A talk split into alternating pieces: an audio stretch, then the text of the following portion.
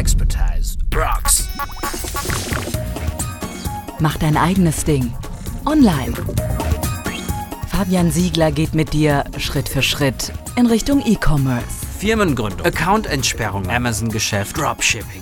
Fabian ist Manager, Motivator und Marketingprofi. Hier verrät er seine Tipps. Hier bist du richtig. Los geht's. Expertise. Hi, es Fabian. Heute geht es darum, warum ihr eure Firma nicht in den Steuerparadiesen wie Malta, ja, Zypern, Bulgarien oder ähnlichen Ländern gründen sollt. Denn das ist im Handel im Bereich E-Commerce oftmals der Todesstoß. Das heißt, ihr spart definitiv an der falschen Stelle. Wie kann das sein? Viele Anfragen erreichen uns, hey Fabian, wir wollen eine neue Firma gründen und dann denkt man natürlich sofort an die üblichen Verdächtigen, zum Beispiel Malta und Co. Ich habe es gerade gesagt und es ist natürlich verständlich. Man möchte E-Commerce machen, man möchte Geld verdienen und was liegt dann näher, wie natürlich auch Steuern optimieren und Steuern sparen. Das Thema ist jetzt allerdings, dass viele bereits ans Sparen denken, bevor sie Umsätze erzielen. Das habe ich schon in anderen Videos auch gesagt dass es primär natürlich erstmal darum gehen muss, das Business ans Laufen zu kriegen. Wenn dann gewisse Schwellenwerte erreicht sind, dann kann man natürlich auch an Geld sparen denken.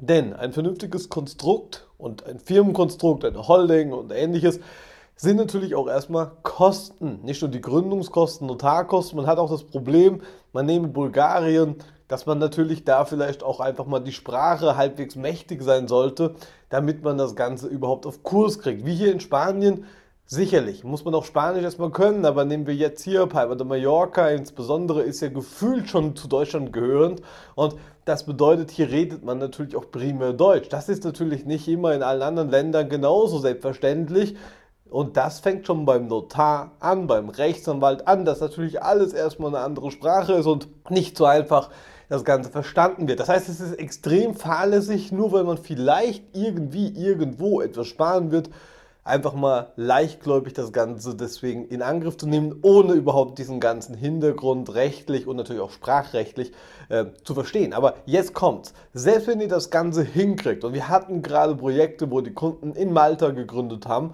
oder auch in Bulgarien, also zwei ganz aktuelle Fälle.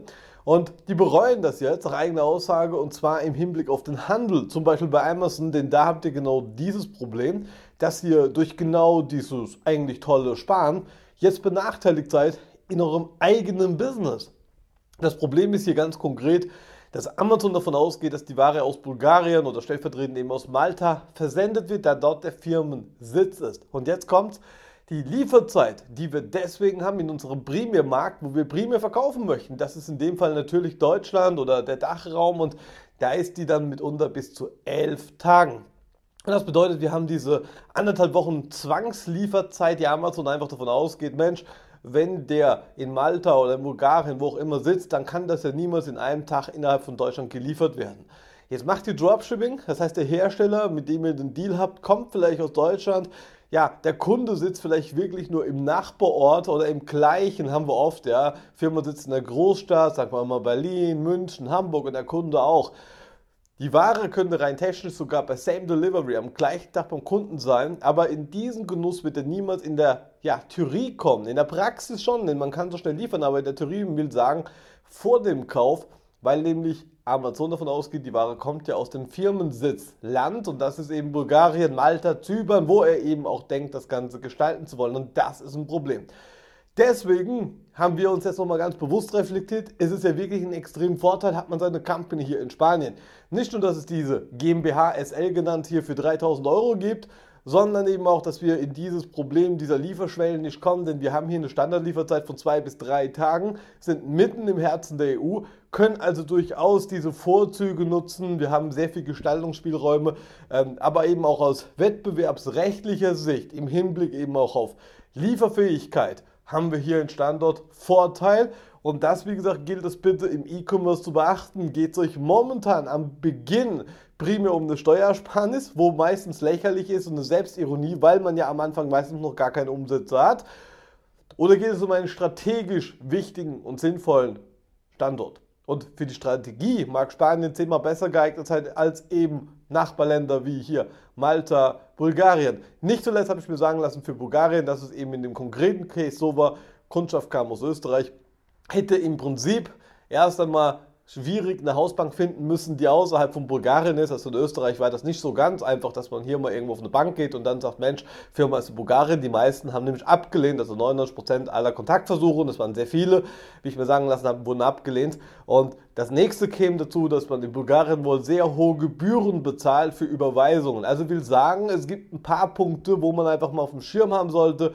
Das sind eben diese Folgekosten, nicht nur, dass man eben irgendwo seine Firma hat, um nicht zu sagen seinen Briefkasten, was völlig legitim ist, sondern vielmehr über die Auswirkungen nachdenken. Und wenn wir schon bei dem Thema sind, auch das ist ein anderes Case, ein drittes Case.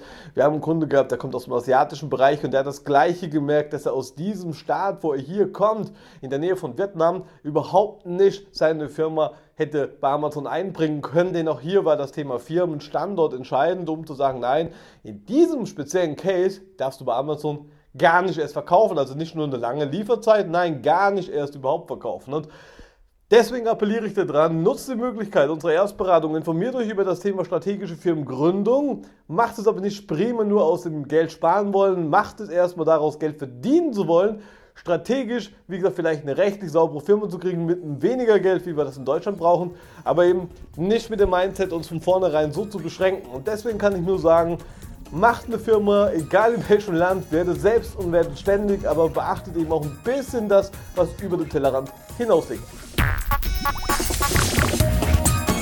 Du hast noch Fragen? Her damit! Du erreichst Mentor und Speaker Fabian online unter expertise.rock.